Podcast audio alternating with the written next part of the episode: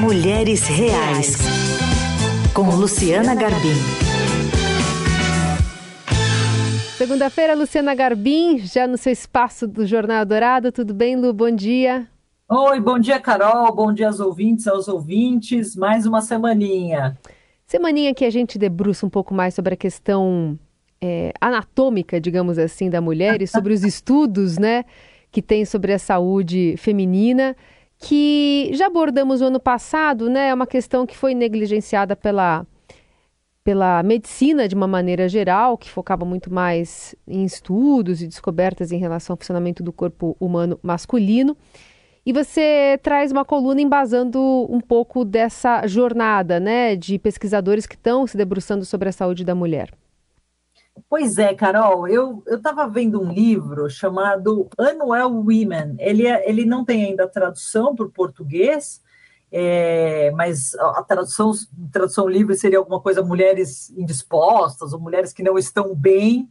Ele foi feito por uma historiadora britânica chamada Elinor Cleghorn, e ele fala, ele mostra uma dívida histórica que a medicina tem com as mulheres. Né? Vou, vou tentar explicar melhor.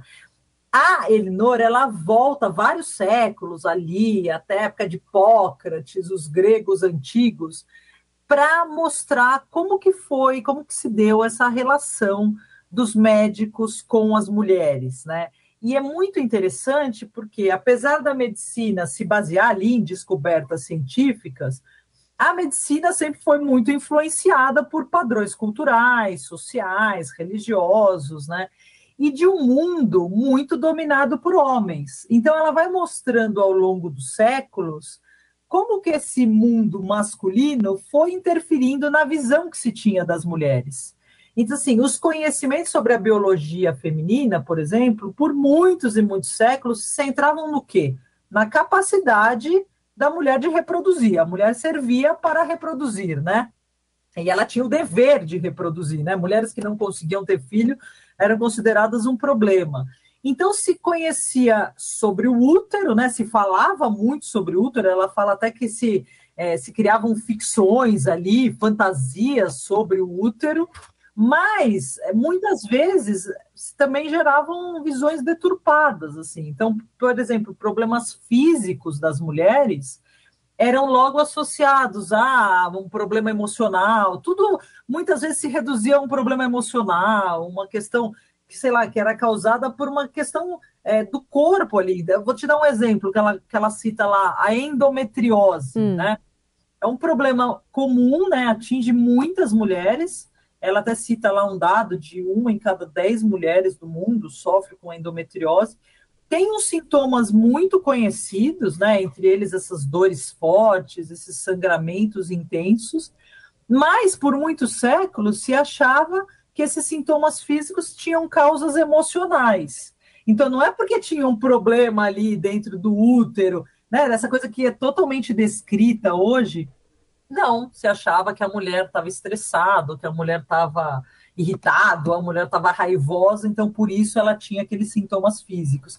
Então ela vai elencando todos esses casos e ela vai mostrando assim como essa ignorância, né, ao longo dos séculos, gerou muita dor e muito sofrimento para as mulheres, né? E aí dependendo do período, é, isso poderia ser pior. Então na Idade Média que você tinha uma carga muito forte ali da religião interferindo na vida das pessoas, isso chegava a exemplos muito é, assim, dramáticos, né? Então ela fala, por exemplo, a questão da morte do bebê no parto, que também era uma coisa que acontecia muito. Tinha especialistas, né, entre aspas, da época, que acreditavam a morte do bebê a uma parteira possuída pelo demônio que tinha vindo, é, que tinha ido fazer o trabalho ali do parto para poder é, cooptar uh, os seres inocentes para o diabo, sabe? Uhum. Então, assim, é, essa ignorância, quando você lê, você fala, ai meu Deus, graças a Deus que eu não vivi nesse tempo, né? Mas muito disso fica, sobrevive, né, Lu, na nossa sociedade. Essa é a pois é. questão. É. Essa, esse é o ponto da Elinor. Ela diz: olha, a gente precisa saber o que, que aconteceu até aqui para a gente poder atuar, porque isso não foi totalmente eliminado. Então, uhum. ela dá a própria história dela como exemplo. Ela começou a pesquisar essa relação de mulheres, doenças, medicina, hum. após ela ser diagnosticada com lupus. Ela foi diagnosticada com lupus em 2010, só que ela tinha levado sete anos enfrentando diagnósticos errados até ela, ela finalmente descobrir que o problema de, dela era uma doença autoimune. Nossa. Então falava que os sintomas dela estavam relacionados ao humor dela, ao estado emocional dela, a hormônios. E na verdade não era nada disso, sim, tinha uma causa física, né? Aí ela dá outros exemplos de mulheres até famosas. Ela, ela conta, por exemplo, o caso da, da Serena Williams, hum. né? Da tenista americana, super campeã, teve problemas no parto em 2017 é a Serena já tinha tido problema com embolia pulmonar. Então, quando ela estava no parto, ela começou a sentir, né, logo horas depois, ali, dificuldade para respirar. E ela falou: olha, ela pensou na hora, pode ser outra embolia. Pediu que fizesse uma tomografia. Aí a, a, o pessoal que estava atendendo ela ali achou que ela estava delirando por causa da medicação. E o médico fez um ultrassom, que não tinha nada a ver, não, não mostrou nada, né? Foi claro. totalmente ineficaz. Aí, quando finalmente realizaram a tomografia, viram que tinha um coágulo numa artéria do pulmão, ou seja, ela podia ter morrido ali porque ela não foi ouvida. Então, o livro traz muito Isso esse agora, apelo. né? 2017, Lu. agora. Então, ela faz muito esse apelo. Olha, ouçam as mulheres, ouçam o que as mulheres estão relatando, as dores dela. Não é tudo emocional. E se for emocional, a emoção também pode indicar algum caminho. Então, ela, ela até usa uma frase que eu achei forte, assim, ela fala que nesse mundo, né, que foi construído aí ao longo dos séculos, é, dessa, sob essa perspectiva masculina, os corpos e as mentes femininos têm, sempre foram o primeiro campo de batalha ali, né, na, né, nessa opressão da mulher, opressão de gênero. E para a gente desmantelar esse, esse legado, né, é, é para a gente é, sanear essa prática médica, a gente precisa entender onde a gente está, como a gente chegou aqui, e a gente tem que, a medicina tem que passar a acreditar nos nossos testemunhos sobre o nosso próprio corpo.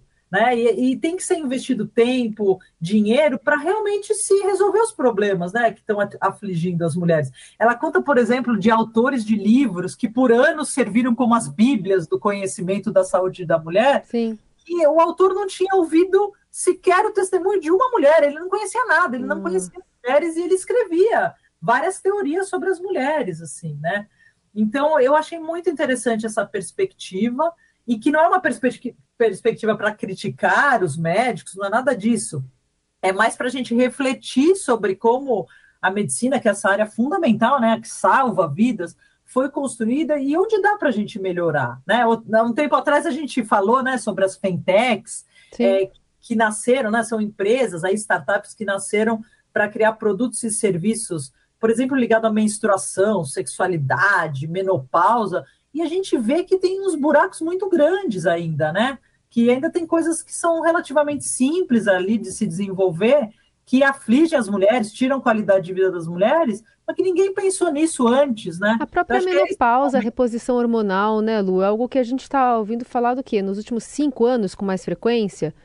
Mas então, é algo que ainda é um tabu. Ainda todo é. esse tempo, por milênios, as mulheres tiveram que sofrer tanto, né? Total. Com esses calores e com problema de incontinência urinária, né? É... Então, o que, que ela pede ali? Ó, medicina, por favor, cientistas, voltem o foco para a saúde feminina, mas de um jeito em que você também ouça as mulheres, que não sejam os homens que achem o que eles precisam fazer para resolver o problema das mulheres. Hum. Claro que a gente tem, né, cientistas e médicos maravilhosos. Então, de novo, não é uma crítica ao profissional, mas é, uma, é um convite para que a gente possa refletir, né, a partir desses dados históricos, sobre o que é possível melhorar hoje, né, quando você tem a mulher como foco, a saúde da mulher como foco.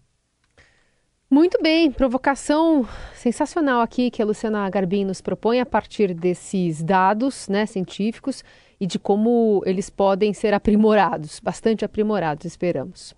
Até é legal, a gente falou da endometriose, é legal dar um dado aqui, né? Se tiver médicos nos ouvindo, acho que é, pode até confirmar ou até contestar, mas a, a Elinor diz no, no, no livro que a endometriose, que hoje é super conhecida e que atinge uma em cada dez mulheres, ainda leva hoje bastante tempo para ser corretamente diagnosticada, muitas hum. vezes. Ela fala ali de uma média de seis até dez anos para se ter o diagnóstico completo e correto, né? Desde quando a menina começa ali a menstruar e começa a relatar problemas.